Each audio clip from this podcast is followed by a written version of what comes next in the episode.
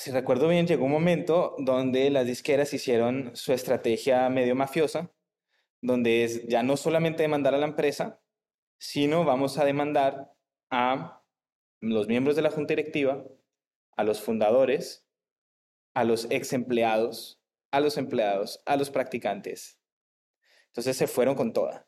Básicamente la estrategia es, y tú que eres abogado de pronto lo puedes explicar mejor, o peleas esto en la corte y probablemente pierdas y vas a tener que pagar dos millones de dólares o lo que sea, cárcel, lo que sea, o llegamos a un acuerdo fuera de corte. A ver quién se arriesga. Hola, soy Alex Galvez y esto es Fundadores, el podcast donde me dedico a tener conversaciones con fundadores de startups latinoamericanas para deconstruir sus experiencias, su historia, sus errores, sus aciertos y así encontrar los aprendizajes, herramientas e inspiración que tú puedas aplicar en tu día a día. Bienvenido.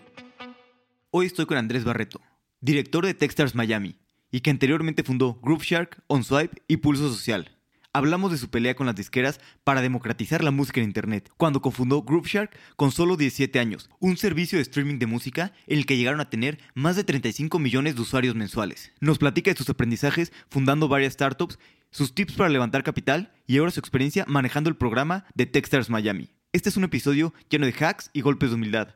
Espero que disfrute esta plática tanto como yo.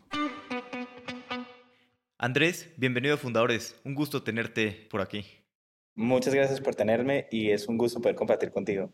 Primero, quiero entender un poquito acerca de, de Group Shark cuando lo creaste y, entiendo mucho por qué. Porque no habíamos, estabas estudiando, tomaste una carrera en la, una clase en la carrera de, de música, estabas buscando música africana, música de Colombia, pero para los que no son tan grandes como tú y yo, ¿me podrías describir un poquito cómo era en ese momento la industria de, de la música?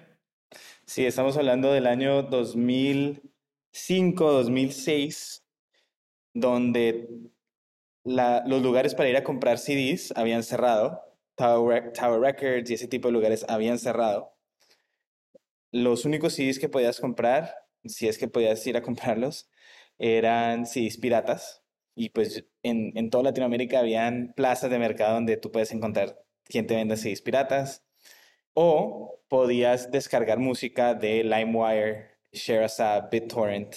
Solamente que el problema de peer-to-peer file sharing es que requiere que el archivo lo compartan muchas personas, lo cual funcionaba muy bien para archivos muy populares, los más reconocidos. Pero yo estaba buscando música que no era muy popular. Entonces, ni, ni por piratería era posible encontrarlo, ni por la vía legal era posible encontrarlo sería buscando CDs en, en, mercados piratas, pero igual era muy difícil y muy costoso pues hacer eso, viajar para buscar CDs piratas. Y eso fue lo que mi interés en buscar que eso se pudiera hacer online. Y también retrospectivamente, ya muchos años después, algo que me fue intuitivo para mí en ese momento, pero ahora no es tan intuitivo y es algo que le ayuda a intentar a buscar los founders, es tomar un comportamiento ya existente y amplificarlo. Entonces, en el 2004 es que nace Facebook, 2005 es que yo entro a la universidad, por ende tengo acceso a Facebook. ¿Y qué hacía yo? Allegedly tenía música en, en las redes de peer-to-peer network o buscaba canciones ahí y pasaba tiempo en Facebook. Esto es antes del feed. Esto era cuando se compartían fotos, había muro. Y yo dije, ve, pero ¿por qué no podemos hacer como combinar esto? Que haya algo de red social con música. En ese momento MySpace todavía más o menos existía y se podía poner una canción y también me inspiró mucho, no sé si se llamaba así, pero My Blog Log, que era un widget que tú podías poner dentro de tu blog con música. Y ahí es donde coincide que conozco un cofundador, eh, bueno, los que fueron mis cofundadores en el futuro. Uno de ellos era músico y él quería encontrar una manera de poder vender y comprar CDs o MP3 online. Y con el que fue mi cofundador técnico en GrooveShark, Josh Greenberg, él y yo éramos parte de un club de emprendimiento de tecnología. Yo lo recluté a él para meterse al club de emprendimiento de tecnología y ahí es donde se nos acerca este músico para poder compartir música, comprar y vender MP3, así como habían tiendas de comprar y vender CDs para los que son jóvenes, antes uno compraba y vendía música. y uno iba a la tienda y compraba CDs, vendía CDs. Y él lo quería hacer online. Entonces yo le dije, ah, pues hagámoslo un website, hagamos una aplicación web. Y entonces ahí empezó, y hagamos una comunidad, y ahí empezó los inicios. ¿Y cómo fue el primer MVP o el primer producto? Yo me acuerdo haber usado eh, Group Shark hace muchos años y me acuerdo que pues, justo me metí y era toda la música ya en streaming online y estaba, bueno, pues, según yo, toda la música y ya podías poner lo que fuera, ¿no? Para una fiesta o algo así y estaba toda la, toda la música y me acuerdo ya ese producto, este, con, pues con todo para hacer streaming. Pero ¿cómo empezó y fue, cómo fue evolucionando desde el principio tener esta visión como de hacer algo de, de streaming? Sí, y, y, y la visión inicial siempre fue hacerlo en la web, esto es una época donde hacer aplicaciones web era relativamente nuevo, casi no habían aplicaciones web. Había una aplicación web reconocida en ese momento que se llamaba Mivo, que era un agregador de chats para AIM, para MSN Messenger. Wow, me estoy sintiendo viejo.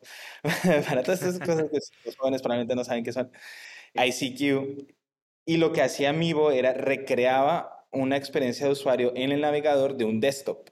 Entonces tú podías tener varias ventanas abiertas de chat y tener tus diferentes chats, que eran aplicaciones de desktop, en el navegador.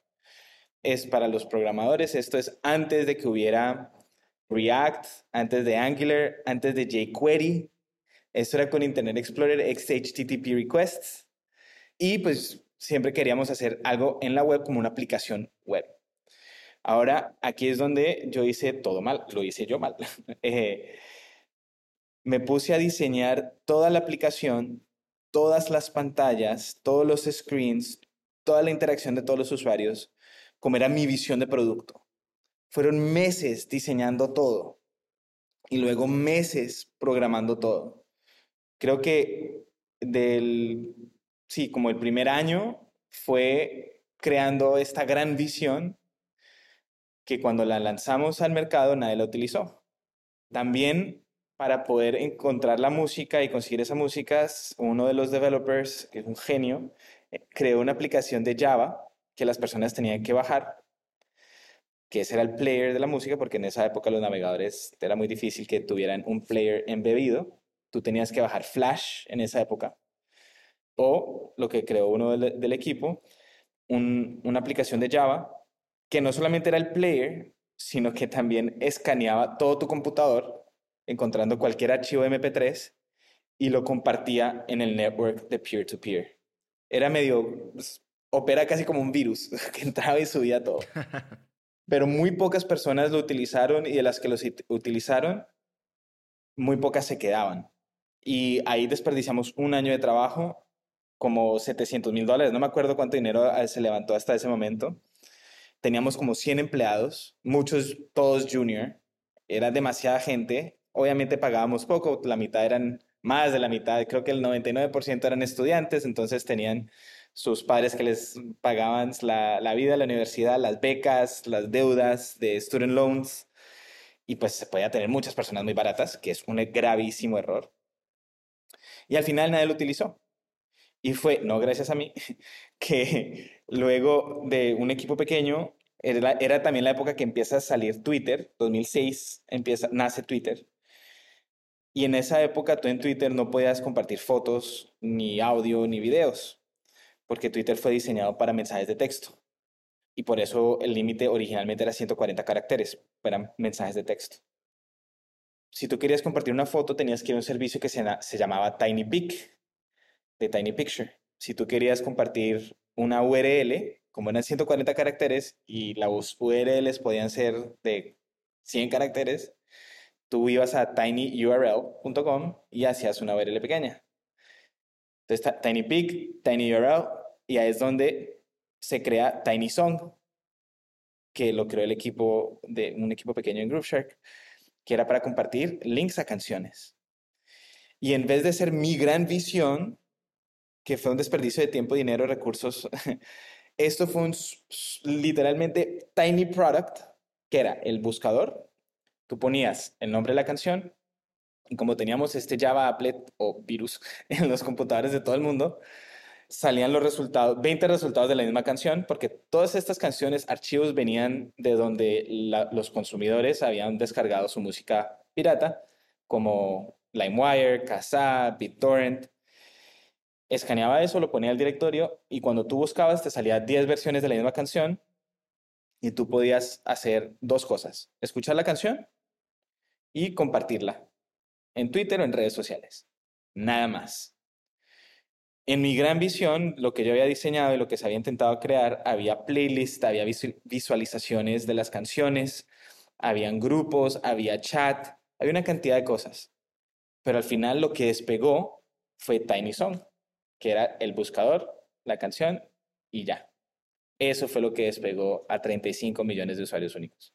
Y después, ¿cómo fue esto? Empezar a ver de repente el crecimiento, pues como dijiste, hasta 30 millones de usuarios mensuales, o sea, bueno, ir creciendo. Y además, ¿qué pasó con las disqueras? Que también entiendo que pues, fue una guerra, ¿no? Muy complicada contra todos los que querían hacer música de manera diferente. Sí, yo, yo incluso yo me acuerdo en los antes de Groove Shark, en el colegio. Yo eh, era mm, eh, pues muy gomoso con la tecnología. Yo era el que instalaba Firefox en todos los computadores del colegio, como que toda esa movida de open source. Y todos los ensayos que yo hacía en el colegio de tarea los hacía acerca del mismo tema, que eran la piratería y las demandas de las disqueras a los consumidores. Lo que eran, en lo que hacían las disqueras en esa época era, si tú compartías un archivo en LimeWire o BitTorrent, encontraban tu IP, contactaban al proveedor de internet tuyo y te llegaba una carta donde te demandaban. Y eso era una táctica para asustar al consumidor y te demandaban y decía, vamos a corte o paga una, una multa de mil dólares, tres mil dólares, cuatro mil dólares y, y ya, y prometes nunca volverlo a hacer. Y eso fue una campaña legal, jurídica, de litigio, combinado con prensa para asustar a las personas. En vez de crear algo que pueda competir con la piratería, que fue lo que eventualmente hizo el streaming, tanto en música como en películas. El streaming es darle a las personas lo que quieren, cuando quieren, de la manera que quieran, lo más rápido posible. Eso es lo que lo compite la piratería. Pero antes estaban tan preocupados por proteger sus ventas de CDs y de descargar canciones de a dos dólares la canción en iTunes que querían demandar la innovación y no tener que competir, sino demandar. Entonces, en esa época, nosotros íbamos con las disqueras. Bueno, entonces se crea Groove Shark. Yo tenía mi idea a los 18 años de estrategia jurídica que se basaba en mi inocencia de la vida y que la ley funcionaba como la ley estaba escrita, pero no, la ley funciona en quien tiene más dinero. Y bajo la ley está el Digital Millennium Copyright Act of 1998 de 1998, una provisión ahí que es el Safe Harbor Provision, que básicamente en otras palabras dice que el administrador de un sitio web no es responsable por lo que suban los usuarios de ese sitio web, siempre y cuando si hay alguna violación de, derecho de autor, el dueño del derecho de autor contacta al administrador y el administrador remueve ese archivo. También esta es la época que YouTube empezó en el 2005, fue adquirida, 2005 creo que fue, no me acuerdo cuándo empezó YouTube, pero fue adquirida en el 2006. Y en YouTube ya estaban compartiendo muchas clips que tenían derechos de autor de, de programas de televisión, de películas, de canciones. Google la compra y pues ya con el, con el músculo de Google puede negociar con todos los dueños de los, autor, de, los derechos de autor. Y mi estrategia era, ok, vamos a seguir lo mismo que hace Google. Si alguien sube una canción y el dueño del derecho de autor nos manda una carta, la quitamos y estamos protegidos por la ley. Inicialmente nosotros íbamos a las disqueras y les decíamos, hey, queremos licenciar la música. ¿Cuánto nos cuesta licenciar la música? Sin protección de, lo que se llamaba antes Digital, eh, Digital Rights Management, que era un software encima de cada archivo que hacía imposible pasar ese archivo de un formato a otro. Entonces queríamos poder compartir archivos sin Digital Rights Management y las disqueras, me acuerdo que en, con una y disquera pequeña, nos estaban dando un quote de que sí, listo, tú puedes licenciar una canción para compartir en Internet sin Digital, sin digital Rights Management por dos millones de dólares. La canción, una canción. Una canción. Ah, ok. o sea, Básicamente me está diciendo no. y les explicamos, nosotros no necesitamos que ustedes nos manden discos duros y que nos manden la canción. No, esta música ya está en los computadores de los usuarios. Lo que queremos hacer es tomar esa música que ya está en los computadores de los usuarios, monetizarla y pagarle a ustedes disqueras. Y también las disqueras le decían a, mi co-founder, el CEO de la empresa, 2006, 2007, 2007, 2008, hay muchas startups de música. En ese momento estaba iLike, estaba Pandora, habían varias. Hay muchas startups de música y pues no podemos firmar o sentarnos a negociar con todas las con, todas las startups de música. Más bien, ustedes crezcan y cuando sean más grandecitos hablamos. Bueno, 35 millones de usuarios más grandecitos ya no les gustó. Dijeron, ¿cómo así? ¿Cómo hicieron esto sin permiso de nosotros? No, no, no, pero es que les queremos pagar.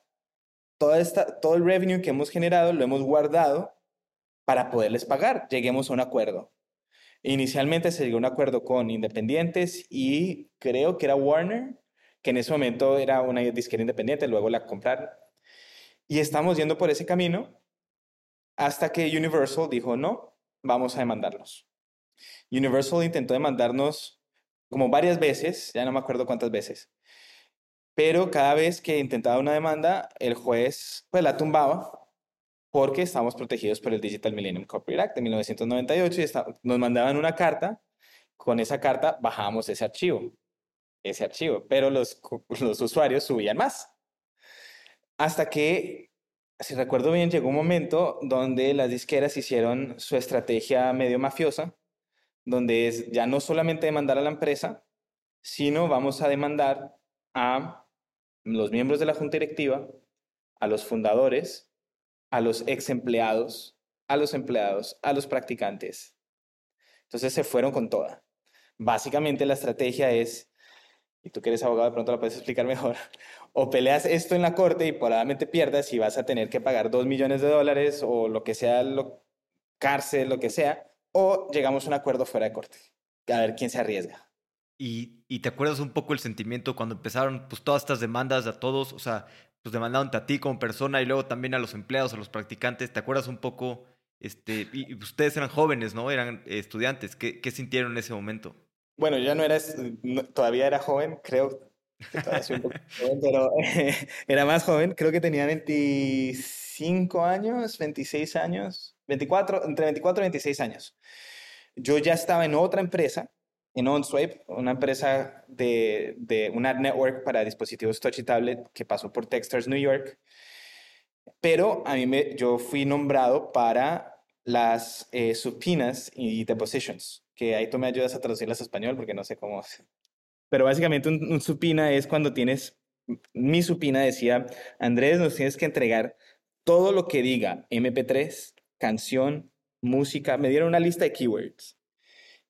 Y tiene que ser todos tus emails, todos tus mensajes de texto, todo. Que tenga eso, lo tienes que entregar. Y pues yo no tenía dinero para, era un emprendedor con otra empresa, sin mucho dinero, intentando sacarme otra empresa adelante. Yo no tenía dinero para contratar mis propios abogados. Groove Shark me compartió a sus abogados, pero pues ellos también estaban con, muy ocupados con toda la demanda en general. Y yo, de nuevo, siendo inocente y sintiéndome muy listo, lo cual ya no soy, ya no me creo listo, dije, no, pues yo puedo hacer esto yo he descifrado la industria de la música yo solo, yo he descifrado la, industria de la música yo solo, de los, perdón, de, de, la publicidad yo solo, de los medios, porque también había creado un medio. I can figure this out. No, I couldn't. y lo que decidí hacer, algo que no se debe hacer es reunirme con los abogados que estaban haciendo litigio sin yo tener abogados. Como por dos años yo era muy difícil de encontrar, porque me estaban buscando para para entregarme las, pues inicialmente supinas depositions y eventualmente demandas. Yo estaba viajando por Latinoamérica, yo siempre andaba con mis pasaportes, era la época, era muy paranoico, esto era 2000, 2010, 2009, porque era la época que arrestaron a Kim.com en Nueva Zelanda sin proceso legal, le congelaron todos sus activos, agarraron un cofundador de, de Pirate Bay porque siempre buscan llegar a los cofundadores de Pirate Bay y ellos no, yo no tengo nada que ver con Pirate Bay, pero igual siempre los buscaban atacar. Uno de ellos estaba en Cambodia, lo encontraron, lo extraditaron y eso que no había tratado de extradición entre Cambodia y Suecia. Y luego Suecia va y les dona en aid, 16 millones de dólares al gobierno de, de Camboya. Entonces yo era muy paranoico, eh, era muy difícil de encontrar. Y pues también eh, dando charlas, hablando de emprendimiento, ¿no? viendo mi vida. Pero yo estaba viajando a por lo menos una o dos ciudades por semana por Latinoamérica. Pero cuando decidí emprender mi otra empresa y pues ya me tocó levantar capital en Nueva York, ya estaba en Techstars, New York, pues ya era muy fácil de encontrar, me encontraron, me llamaban, me mandaban emails, eran, me intentaban intimidar para que yo colaborara por las buenas. Entonces dije, ah, yo soy listo, voy a aparecerme yo con todo lo que me pidieron, la fecha que me lo pidieron, en una memoria, en un thumb drive. Uno no hace eso. Cuando te piden un supina que tienes que entregar todo, tienes que imprimirlo y hacerlo súper difícil de que alguien se siente horas buscando todo lo que escribiste. Idealmente, también consejo, es no escriban nada y ya. Yo desde, desde los 25 años casi no genero emails y casi no genero, o sea, yo respondo emails, pero casi no genero emails y cuando genero un email o respondo un email siempre estoy pensando, ah, ¿qué puede pasar cuando haya un discovery y tengo que imprimir estos emails y entregarlos? Siempre lo estoy pensando así.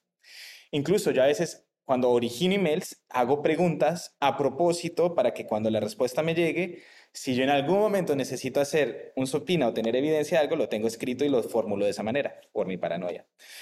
Pero entonces yo me aparezco a la oficina de estos abogados, que no sé si ustedes se han visto la película de El abogado del diablo con Keanu Reeves. La firma del abogado era así como la oficina del diablo. En Midtown Manhattan en el piso 200, para mí se sentía el piso 200, una oficina súper lujosa, todo de, de madera mahogany, cuero, y me aparezco yo con un thumb drive, sin abogado, con... Y, llego a la oficina, hey, vengo a entregar esto, esto es supina, lo vengo a entregar. Y la recepcionista, ah, un momento, y llama al partner que estaba liderando el litigio. Siempre me acuerdo de, su apellido, Servo de Dios, eh, un apellido italiano. y la reacción de él fue, de su cara fue, ¿estás acá? ¿Tú? Sin abogado, con una memoria. ¿Qué idiota eres? Y me invitó a su sala de conferencia. Ven, si quieres, eso es voluntario, siéntate con nosotros y hablamos. Y yo, claro, yo soy una persona lista. No. Después él trajo como sus dos otros socios, estábamos en la junta, en la sala de conferencias, en el piso 200, viendo todo Manhattan súper intimidantes y estas son personas brillantes. Estaban dos o tres pasos adelante mío. Yo no sabía lo que estaba haciendo. Yo era un cordero con tres lobos que sabían más de la vida y más de todo que yo. Y ellos me decían, tú te puedes retirar en cualquier momento. Tú estás aquí voluntariamente. Tenemos un par de preguntas para ti. Entonces empezaban a hacer preguntas. Y eran preguntas muy buenas. Y entre más me hacían preguntas, yo sentía que más me estaba enterrando. Y yo dije, ok, si yo me voy en este momento, va a ser más evidente que por ahí es, que por ahí es donde ellos tienen que seguir atacando. Pero si me quedo, no, o sea, peor, no sé qué hacer. Y en ese momento, por pura coincidencia, mi cofundador de la nueva empresa, mi cofundador de OnSwipe, me llama por alguna estupidez, creo que en ese, ese día teníamos una reunión con los mentores o los advisors y se había acabado el café o las donas, cualquier estupidez. Y él me llama que, ah, que se acabaron las donas, whatever. Yo le digo, ¿qué? Que los servidores se cayeron. Listo, ya voy para allá. Hey, muchachos, qué bueno hablar con ustedes. Siempre listo para colaborar, pero pues yo estoy manejando otra empresa. Continuemos esto luego, ¿sí? Y me fui. Y yo creo que por, yo creo, me imagino yo que los abogados de Universal, los que están liderando el litigio, dijeron, nah, Andrés es muy idiota. Seguramente nos dijo todo, no hay nada que, no hay nada útil que le podamos sacar y no me nombraron las demandas y no me volvieron a, a llamar a un deposition, nada. Con eso fue suficiente.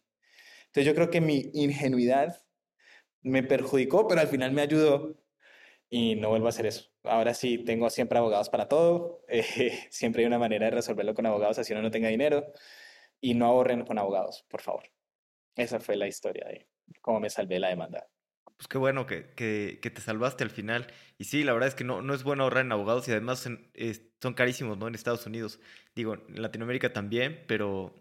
Son 1.200 la hora en Estados Unidos. Sí, Es como, oye, ¿te puedo marcar tantito? Sí, claro. Te marcan 10 minutos, cuelgan y te llega el invoice. Así es. Oye, ¿y por qué te saliste de, de Group Shark? Digo, antes de, de, la otra empresa, porque pues venían creciendo muy bien, estás en una industria sexy, que es la música, donde pues había mucha innovación, sí demandas y sí complicado, pero pues era una, una empresa que venía creciendo y que, y que estaba en un momento interesante. ¿Por qué decidiste salir? Bueno, cuando yo me salí todavía no era evidentemente interesante, todavía era la parte difícil, que nada estaba funcionando, que la gran visión de Andrés y lo que creó Andrés no sirve. y la realidad es, y me di cuenta de esto después, ya cuando uno es más grande se da cuenta de las cosas. Yo agrego valor en los primeros dos años de una empresa. Cuando a mí me toca hacer el CTO, el CMO, el CRO, el CEO, todo.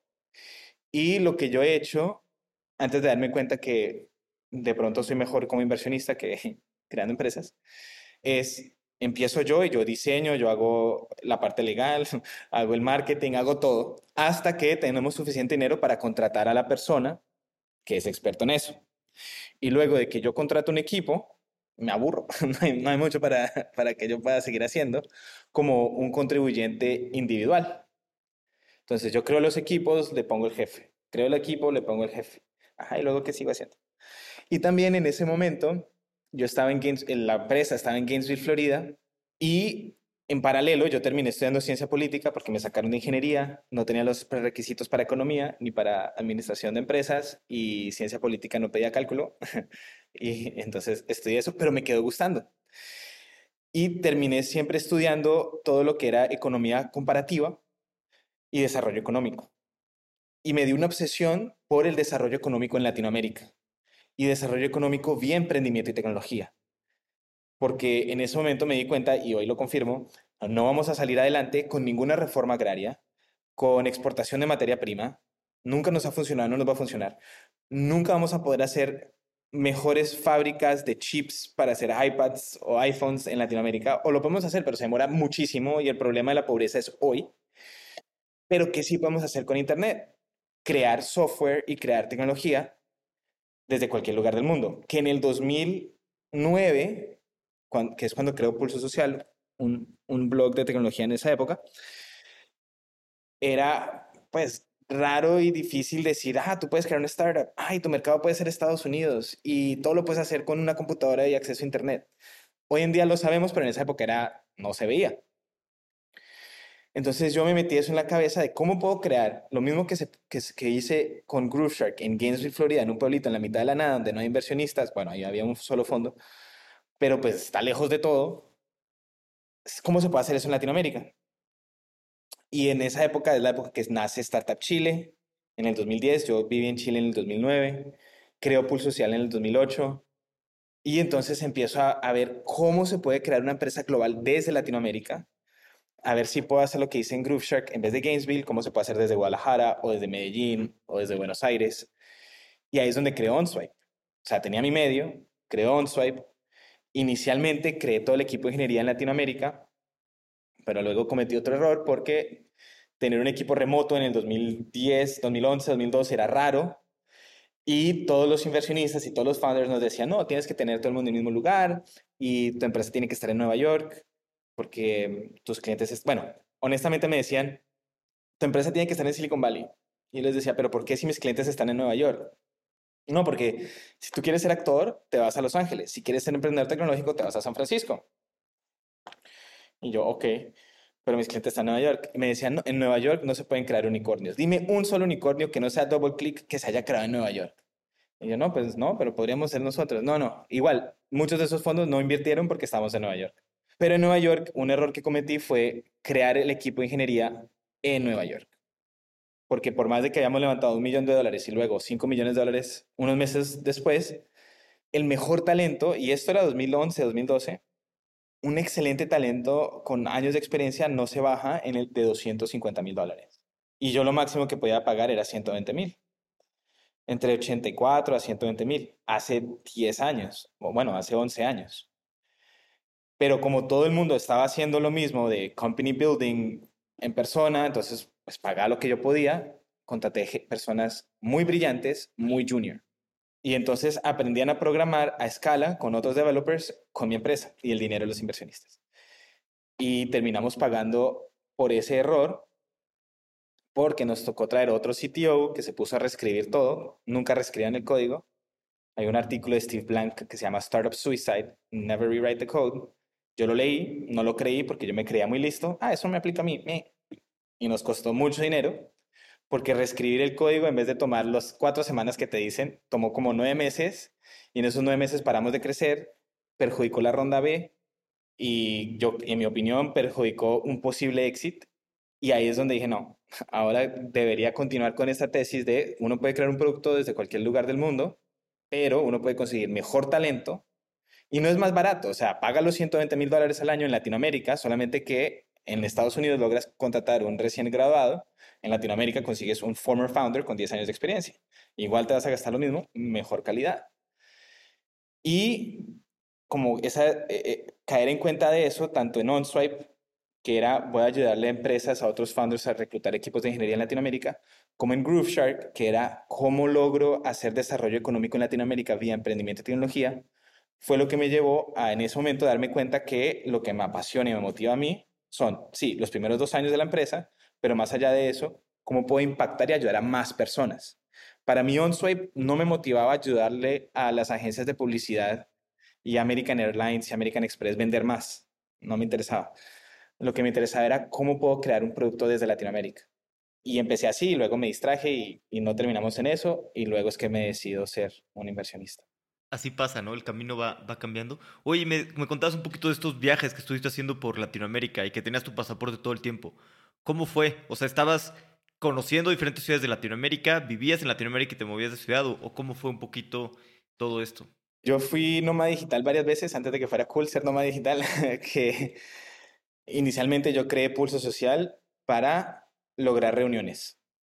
Porque entonces si tú, hoy en día sería un podcast, pero en esa época era un blog.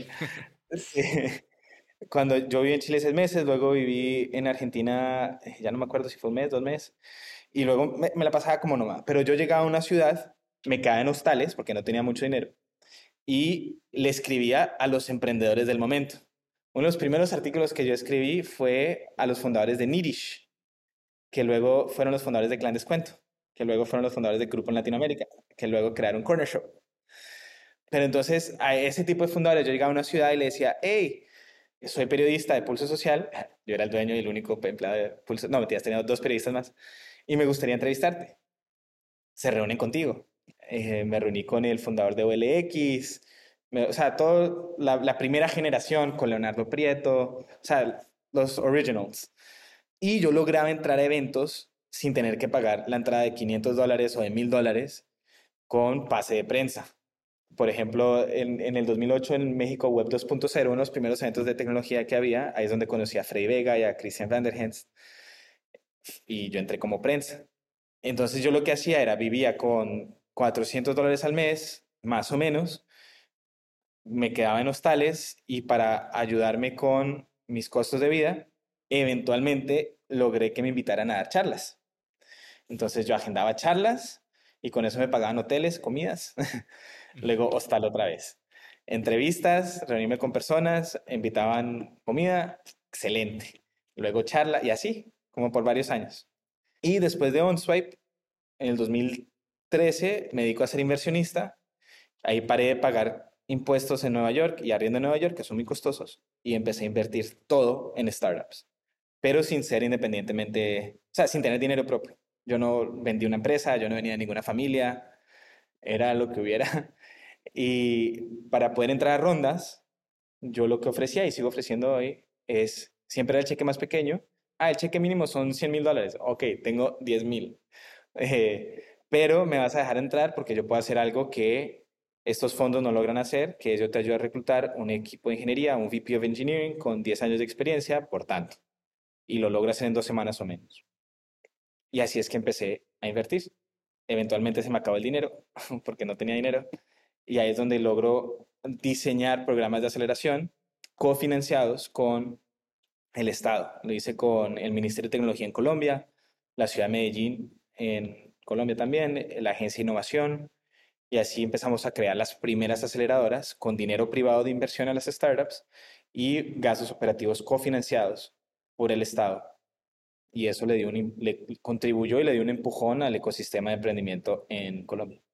Sí, es interesante cómo empieza a mover la bolita, ¿no? Esta, esta parte del, del gobierno que empieza a ayudar a. Pero también puede ser un arma de doble filo, ¿no?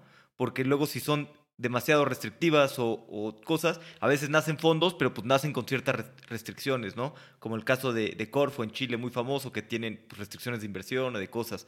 Este, pero creo que es muy útil sobre todo para, pues, para empezar, ¿no? Que antes no existía nada y ahorita ya están pues, todos los ecosistemas creciendo un poquito más.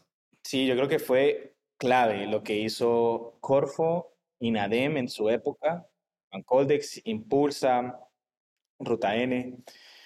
Yo siempre le dije a cualquiera que estuviera en Corfo cuando hace muchos años, el que siempre le decía, hey, quiten esas limitantes porque si no los mejores founders no van a, no van a poder recibir dinero de los gestores de ustedes. Incluso muchos de las de esas restricciones vienen desde más arriba vienen desde el BID de esa época, de hace dos generaciones, que ponían reglas de private equity aplicadas a venture capital y pues a veces no funcionaba. Ahora que ya esa asistencia del Estado por temas políticos, porque se fue, hubo un momento que en Argentina con Macri también se fomentó fondos y aceleradoras, pero luego la tendencia política se fue por otro lado y le quitaron la prioridad a tecnología y innovación y a aprendimiento de tecnología. Está bien, porque ese impulso inicial, que es lo que tiene que hacer el Estado, así como se creó el Internet financiado por el Estado, Silicon Valley se financió por el Estado, llega a un punto donde ya el sector privado lo puede tomar. Y eso es lo que pasó, lo cual me parece muy bien. Sí, totalmente. Y, bueno, y hablando un poquito de, otro paso de tu carrera, después cuando te uniste a Techstars, un poquito cómo fue la historia, cómo te acabaste uniendo, porque además pues es la primera vez que tú te uniste a una empresa, ¿no? A trabajar y que no era algo que, que habías creado tú y habías estado toda tu vida pues trabajando, pues creando cosas. Y ahí cómo fue que te convencieron a, a unirte a una organización más grande. Mira, yo me, yo por, por del 2013 al 2020, cuando empezó la pandemia, y con este tema de mi ingenuidad, tan inocente que era yo, yo pensé que era suficiente para ser gestor profesional, para levantar un fondo, que era suficiente generar un track record de agregarle valor a los founders. Como esta es mi, mi propuesta de valor, esta es mi ventaja competitiva, y pensé que era como un startup. Tú creas un buen producto, tienes usuarios, estás creciendo, llega capital. Y yo pensé, ah, bueno, voy a hacer lo mismo con un fondo. Y me di cuenta que me equivoqué. Así no se hace un fondo en el 2020 empieza la pandemia. Bueno, antes del 2020 yo le estaba ayudando a Techstars a entrar a Latinoamérica a ver si abríamos una aceleradora en Latinoamérica. Porque en esa época Miami no era el centro de nada, entonces pues tocaba hacer algo en Latinoamérica. Llega el 2020, todo se desbarata y, y pues esa idea de crear una aceleradora en Latinoamérica de Techstars pues bajo de prioridad. Pero coincide con dos cosas. Uno, se abrió la posición de Techstars Boulder, que es el, el programa original de Techstars. Me lo ofrecieron a mí, pero también coincide con que yo me puse a hacer una, una reflexión, como todo el mundo en el 2020, en cuarentena, eh, existencialista, y yo me puse a ver el track record de muchos de los gestores en Latinoamérica y en Estados Unidos. Me puse a escuchar muchos de los mismos episodios de 20 Minute VC, a repetírmelos, a ver si encontraba un patrón. Y el patrón que encontré siempre era, hay alguien que no es inversionista. A ver, hay dos maneras de ser inversionista en Venture Capital. Uno es, estudias en Stanford, Harvard, vas a BCG, McKinsey, JP Morgan, o te vas directamente a trabajar de estas Ivy Leagues a un fondo como analista, luego associate, luego principal, luego GP, o lanzas tu propio fondo. ¿no? Este es Career Venture Capital. La otra es, tienes un gran éxito, le generas millones o billones de dólares al fondo y ese fondo te invita a ser partner o eres un operator de un decacornio, estuviste desde el inicio y te vas a trabajar ese fondo. Yo no tenía ninguna de las dos.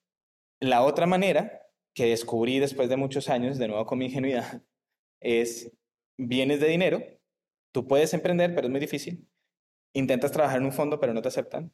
Pero puedes crear tu propio fondo donde tus primeros LPs son tus amigos y familia.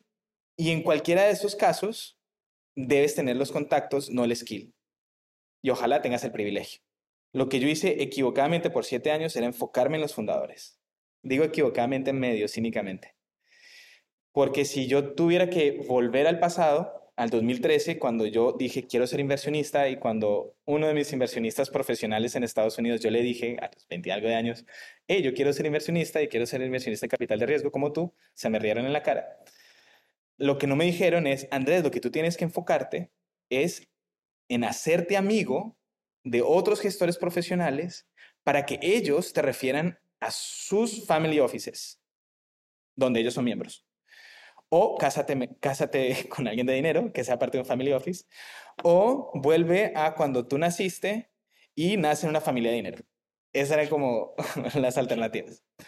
Solo una de esas era viable y era enfocarme en generar contactos y relationships con gestores profesionales que me iban a presentar con los family offices, high net worth individuals, endowment funds, porque la industria de venture capital es un círculo muy cerrado que no es muy incluyente. Y eso lo que resulta es inversiones no muy incluyentes, por lo menos en Estados Unidos, donde todavía menos del 2% de la inversión va a, a, fundadores que son latinos, negros o mujeres. Y si tú pones, es súper deprimente, en PitchBook, ¿cuántas rondas fueron invertidas donde la fundadora es mujer? O sea, es deprimente donde el CEO es mujer, es deprimente. Y si luego entras a los números, te quieres deprimir más. Que sea una mujer latina, que sea una mujer negra, una mujer negra latina, o sea, es para llorar. Y es por lo mismo, porque esas inversiones desde arriba, desde los limited partners a los GPs, se tratan más de relación que de skill y de, más de esa conexión que track record. Entonces, cuando Texas me dice, bueno, Latinoamérica no va a ocurrir por ahora, porque pues la pandemia se acabó el mundo, ¿no? Pero Benny maneja Boulder. Nosotros hacemos el fundraising. Tú todavía tienes, yo tengo carry, o sea, tengo participación, como si fuera mi propio fondo, pero Techstars hace el fundraising. Y una cosa más, Techstars tiene una misión de apoyar a los founders que no son los típicos que levantan venture capital son los founders que no necesariamente, no necesariamente vienen de privilegio. Y específicamente con Texas Miami, powered by JP Morgan, o sea, yo me pasé de Texas Boulder a Texas Miami, nuestro mandato es invertir en founders que son latinos, negros, indígenas o del Pacífico, de las islas del Pacífico, que son los founders que consiguen menos del 2% del capital de riesgo.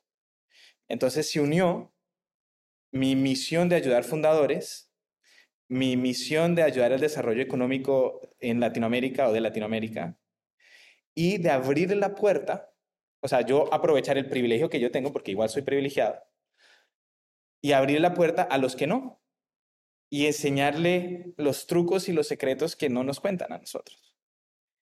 Y ya que a mí me abrieron la puerta un poquito, yo la empujo y meto a otros. Y después de que yo me uní a Techstars, se ha multiplicado el número de cantidad de founders latinos y de Latinoamérica que están recibiendo capital de Techstars. Algo que antes del 2020 no lo veían. ¿Y cuáles son esos trucos y secretos que más les compartes? Ok, yo creo que los más, en cuanto a acceso a capital, ya que estamos hablando de eso, si tú vienes de un ex unicornio, tienes los logos correctos, ¿no? Whatever, sigue tu vida, vas bien. y esto no, no te aplica a ti. Más bien usa ese privilegio para ayudar a otros y lo estás haciendo muy bien. Ok, pero si no tienes ese, ese background, porque yo fui a escuela pública en Estados Unidos, estudié en universidad pública, yo no vine de ese mundo, yo ni siquiera sabía qué es una consultora, ni sabía que era banca de inversión, o sea, para mí el banco era donde, que, donde me da mi tarjeta de débito y que me, los que me cobraban 30 dólares de overdraft fees cuando se me acaba el dinero. Eso era el banco para mí, yo no conozco ese mundo, no cuando empecé. Yo no sabía que existían family office. Es más, yo no sabía que había gente tan rica. Eh, no cabía en mi cabeza que había gente rica, porque yo no venía de ese mundo. Entonces, para, para esos que no vienen de ese mundo, este advice es para ustedes. para levantar el primer millón, esa ronda presemilla, semilla, uno piensa que se trata de conseguir crear el MVP, conseguir tracción, tener revenue y luego ir a levantar capital. Y cuando te reúnes con fondos presemilla, esos fondos te dicen, ah, está súper interesante, eh, Alex, lo que estás haciendo, nos gusta mucho, pero nos gustaría ver más tracción. Eh, nos gustaría ver más esto, más lo otro. Es too early. Estás en una etapa muy temprana. Es como que, güey, eres presemilla. No, es a, it's a little bit too early.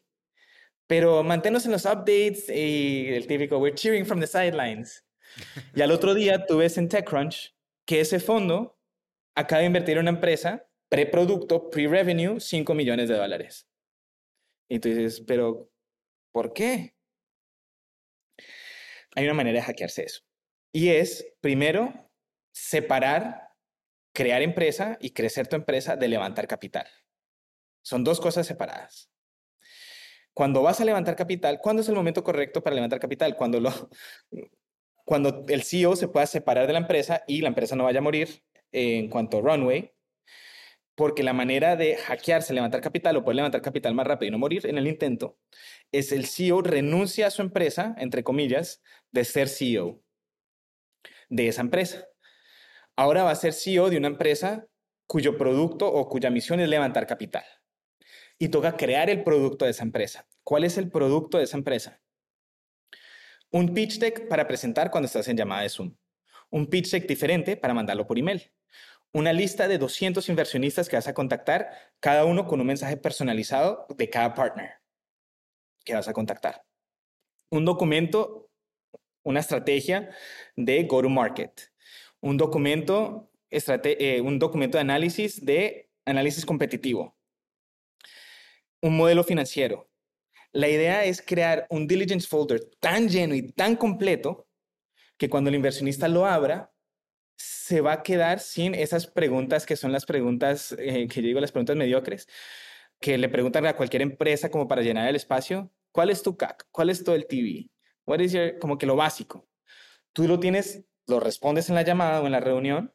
Ah, sí, mi, mi go-to-market es esto. Y aquí está el six-pager que lo detalla. Ah, ok. Ya no es too early para go-to-market. ¿Cuál es? Ah, pero es que la competencia, ¿cuál es tu diferencial? Ah, mira, es esta, pero aquí está mi documento de seis páginas que habla. Entonces, en la etapa presemilla, a ti solamente te pueden evaluar no en los rendimientos financieros de la empresa los últimos cinco años, porque no hay, sino en qué tan preparado estás tú. Entonces, lo primero que tienes que hacer es crear ese producto, que es toda esa documentación.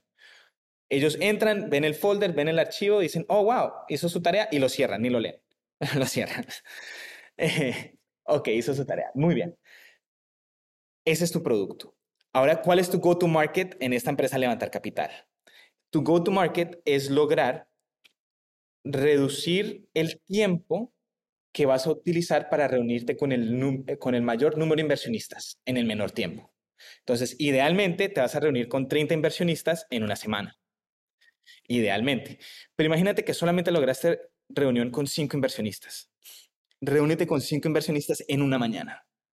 Porque entonces así comprimes el tiempo y empiezas a eliminar la opción gratis que tienen los fondos de decir, ay, buenísimo, mándame tal cosa. Y como no la habías preparado antes, entonces te demoras una semana para crearla y mandarla. Ya lo tienes preparado. Y te van a preguntar, bueno, ¿y cuánto de la ronda has levantado? ¿Quién es tu lead investor? Es una ronda presemilla, es un safe, no hay lead investors, that's the whole point of the safe. Pero te lo van a preguntar. Ah, avísame cuando tengas un lead investor.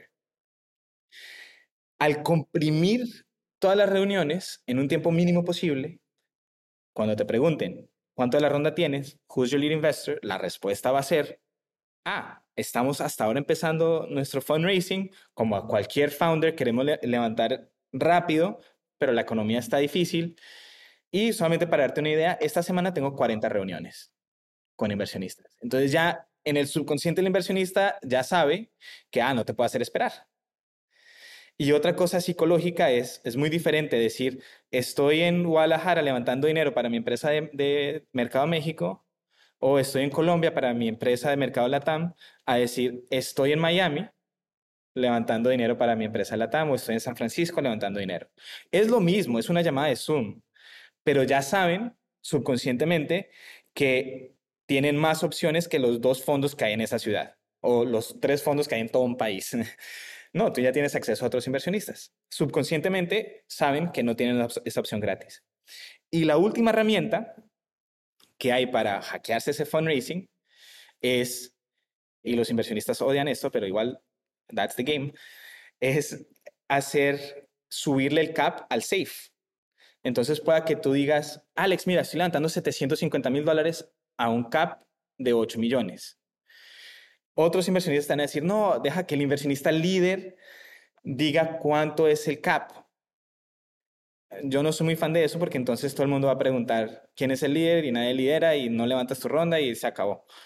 Entonces yo sí prefiero ver los benchmarks, que, que están las evaluaciones, me pueden preguntar a mí los benchmarks. Yo tengo acceso a PitchBook, que es muy costoso, pero yo lo busco y te comparto los, los benchmarks. Y yo te digo, Alex, mira, yo estoy levantando 750 mil dólares a una evaluación de 8 millones, pero como quiero generar momentum en la ronda y para premiar a inversionistas excelentes como Alex, que no dependen de que haya otro lead investor, que los planetas se alineen y que haya un signal de Andreessen Horowitz para decir que sí, sino que Alex invierte con convicción. A ti, Alex, y a los primeros 250 mil dólares voy a permitir que entren en una evaluación de 5 millones. Y luego de que lleguemos a los 250 mil, la subo al normal de 8 millones. Entonces, eso ya genera escasez. Y Alex que no espera que los planetas se alineen o que un branding fund diga que sí, dice, de una, yo prefiero entrar ahora con un poco más de riesgo, pero una, la evaluación más barata que va a tener esta empresa. Y luego va a llegar el otro inversionista y va a decir, ah, ok, ya levantaste 250 mil de 750 mil, quedan solamente 500 mil, pero ¿por qué a Alex se la diste en 5 millones y a mí en 8? ¿Qué ha cambiado la empresa? No, no ha cambiado nada, se llama supply and demand. Hay más oferta que demanda. Eh, perdón, hay más demanda que oferta. Pero con los 500 mil que quedan, nos quedan otras 30 reuniones esta semana. Si de pronto no es, en esta ronda, Alex, podemos hablar para la próxima ronda. Pero como Alex sabe que hay competencia, que tiene que responder rápido, dice, bueno, prefiero invertir ahora que más adelante. O le digo a Andrés, no, no me interesa y no te hacen perder el tiempo. Se llenan esos 500 mil, ya levantaste tus 750 mil porque tuviste momentum, generaste momentum con incrementar el cap y generaste escasez subiendo el cap y comprimiendo las reuniones. Ahora dices, digamos que Alex cometió el error de no haber invertido en el primer, en el primer cap ni en el segundo cap. Le digo, Alex, la ronda ya cerró. Estamos oversubscribed. Tenemos más dinero de lo que podíamos aceptar, pero, Alex, me caes tan bien que hemos decidido extender la ronda un millón de dólares más. Pero esta vez a una evaluación de 12. Ah, pero ¿por qué? Si fue a 8 millones ayer, oferta y demanda. Porque uno, no queremos levantar mucho dinero, queremos es enfocarnos y volvernos a trabajar. Y dos, no podemos tomar tanta, tomar tanta ilusión. No necesitamos el millón extra. Esto es porque queremos trabajar con inversionistas como tú, Alex, y por eso estamos extendiendo ese millón. Y hay más de un millón de dólares que quieren entrar en ese cap, en esa allocation de un millón. Pero Alex, como tú tienes el podcast de fundadores y eso agrega valor y tienes una audiencia grande y ayudas entrando al mercado de México, nos parece que puedes agregar mucho valor. Y así es que uno puede levantar dinero eliminándole la opción gratis que tienen los inversionistas de no darte una respuesta. Porque para ellos es mejor hacerte esperar. Entre más esperen, menos riesgo y van a esperar hasta el último minuto que dices, ah, ya tengo un lead investor y la ronda está oversubscribed y invirtieron estos ex Rappi y este super aceleradora y este super ángel. Ahora sí. Pues ahí sí todo el mundo quiere, pero al inicio, ¿cómo haces para empezarla? Ese es el hack. Separar la idea que crear empresa y levantar capital se hacen al mismo tiempo. No, tú renuncias como CEO de trabajar en tu empresa, te enfocas solamente a levantar capital, creas ese proceso y lo cierras rápido y ya vuelves a manejar tu empresa después de cerrar la ronda, no haciendo las dos a la vez. Totalmente. Grandes consejos. Además, pues, sirve mucho para quitar esta opción gratis a los inversionistas y generar este, este FOMO, ¿no? Sobre todo los primeros cheques, yo creo que son los más complicados porque nadie tiene el incentivo, ¿no? Si son, como decías, 700 mil, lo que sea, pues los primeros este, pues, te, te mucho más riesgo, ¿no? Porque también, ¿qué pasa si invierte en eso si ya no puede levantar más? O, entonces, esto te ayuda un poquito a, alinear intereses.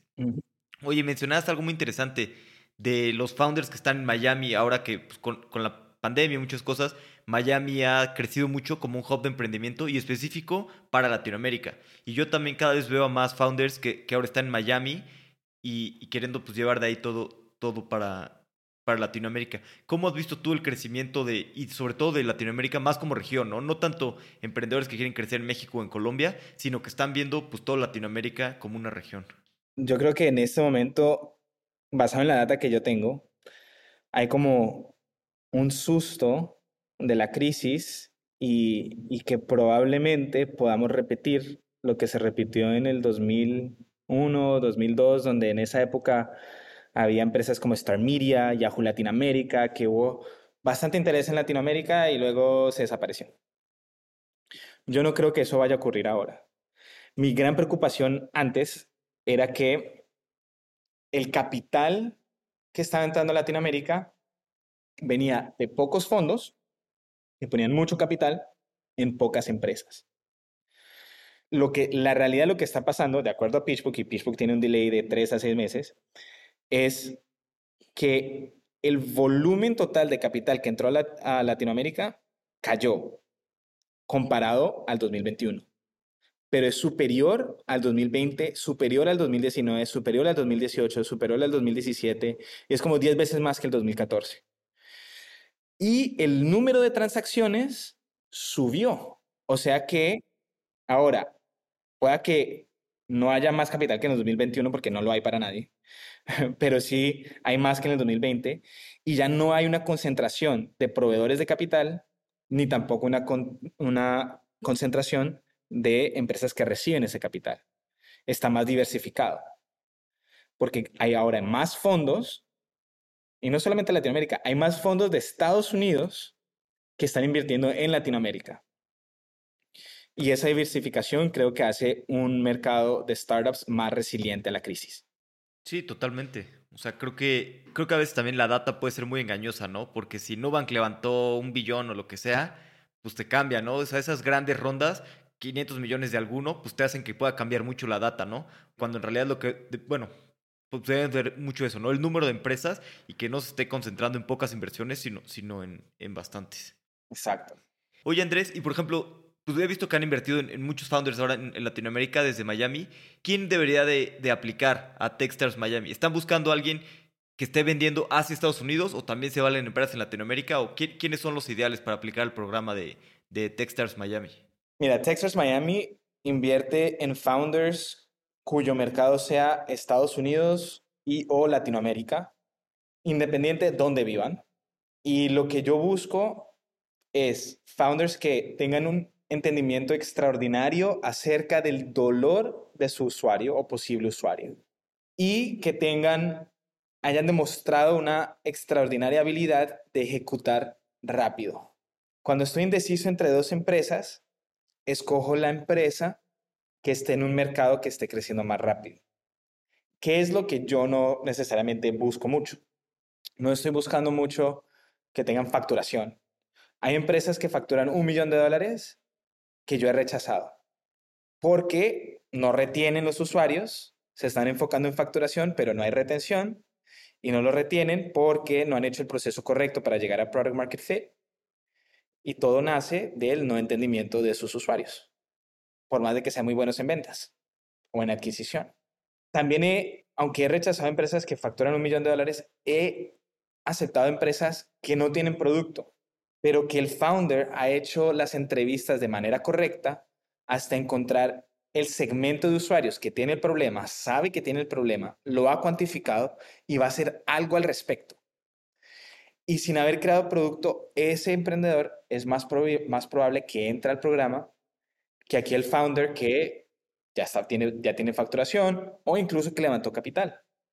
El enfoque de mi programa es reducir el tiempo y la tasa de éxito de un startup llegar a product market fit. Muy pocas empresas llegan a product market fit. Incluso hay muchas empresas que son mega exitosas levantando capital y no llegan a product market fit. Mi programa no está diseñado para levantar capital te ayudamos a levantar capital. Antes, durante, después, cuando se te dé la gana, te ayudamos a levantar capital. Yo te ayudo a levantar capital gratis. Este advice lo doy gratis. Eso no es razón por la cual entregarle el 6% de acciones comunes de tu empresa. Pero lo que sí es realmente difícil y lo que muy pocos inversionistas saben hacer o logran hacer es, uno, que lleguen a Product Market Fit y solamente comprando usuarios no se llega y levantando cientos de millones de dólares no se llega. Y dos, si vas a llegar, las pocas empresas que logran llegar a Product Market Fit se toman de tres a cinco años si eres exitoso. Nosotros queremos reducir ese tiempo. Entonces, por eso buscamos es que el founder tenga ese entendimiento del usuario y capacidad de ejecutar rápido. Porque si tienes esos dos ingredientes, te podemos ayudar a llegar a Product Market Fit más rápido. Pero si no conoces bien tu usuario, te vas a demorar mucho o conoces bien tu usuario, pero no tienes la capacidad de ejecución, te vas a demorar mucho. Y eso es lo único que buscamos. Totalmente. Y son muy diferentes porque veo que Techstars tiene este, pues, muchos programas, ¿no? Tú, estuviste encargado de Boulder o el de Miami y veo que hay muchos diferentes. ¿Son muy diferentes los programas unos de otros? ¿O qué, o qué, pues, qué diferencia hay para un emprendedor que está en Latinoamérica? Si es un emprendedor de Latinoamérica, evidentemente el mejor programa es Techstars Miami. porque es el, un managing director, yo, que tiene experiencia en Latinoamérica, en el mercado de Latinoamérica, y también tiene experiencia en el mercado de Estados Unidos, tanto para productos de Estados Unidos como levantando capital de fondos de Estados Unidos para empresas de la TAM o en la TAM. Nosotros tenemos programas para todo. Si tienes una empresa de deportes, tenemos un programa para deportes. Si tienes una empresa de salud, tenemos un programa sector salud. Tenemos un programa para el espacio. Tenemos un programa que se enfoca en longevity, que es cómo tener calidad de vida en los años avanzados de la vida de una persona. Entonces tenemos programas para todo. Entren a textras.com y ahí pueden encontrar todos los programas, cada uno con enfoques diferentes. Tenemos, por ejemplo, un programa en Noruega de energía y uno en Alabama también de energía. Esos programas que son específicos en industrias se enfocan en ayudar a los founders a conquistar y entrar en esas industrias. En mi programa yo me enfoco en founders que son expertos en su industria y yo los acelero llegar a Product Market Fit. Entonces sí hay diferentes programas dependiendo de tu necesidad. Buenísimo. Pues la verdad es que es una gran opción Techstars para, para aplicar y sobre todo el programa de Miami. Así es. Este, Andrés, pues muchas gracias por tu tiempo. La verdad es que fue un gusto platicar más contigo y conocerte mejor. ¿Hay alguna manera de, contactarte? Si algún emprendedor te quiere contactar para pues, preguntarte cosas y que pueda contactarte. Sí, claro que sí. Es la manera más rápida que yo respondo es una mención pública en Twitter, arroba Andrés Barreto. O eh, si están aplicando a Techstars o tienen alguna pregunta de Techstars, me pueden escribir a, a arroba techstars.com. Perfecto, pues muchas gracias por tu tiempo. La verdad es que, la pasé muy bien y espero que, estés muchos años en Techstars Miami y después que, pues, que vuelva a hacer en, vuelva a hacer algo propio otra vez. Probablemente, sí, lo haré. Bueno, Alex, ha sido un placer. Muchas gracias por invitarme. Al final se me olvidó hacer las preguntas finales, pero bueno, estas cosas ocurren. Creo que es la primera vez que se me olvida en 130 episodios. Igualmente fue una gran plática. Andrés tiene mucha experiencia fundando empresas tech. Si tienes una startup en etapa temprana, te recomiendo aplicar el programa de Techstars Miami. Apenas están empezando y estoy seguro que van a construir grandes cosas para Latinoamérica. Nos escuchamos el próximo episodio.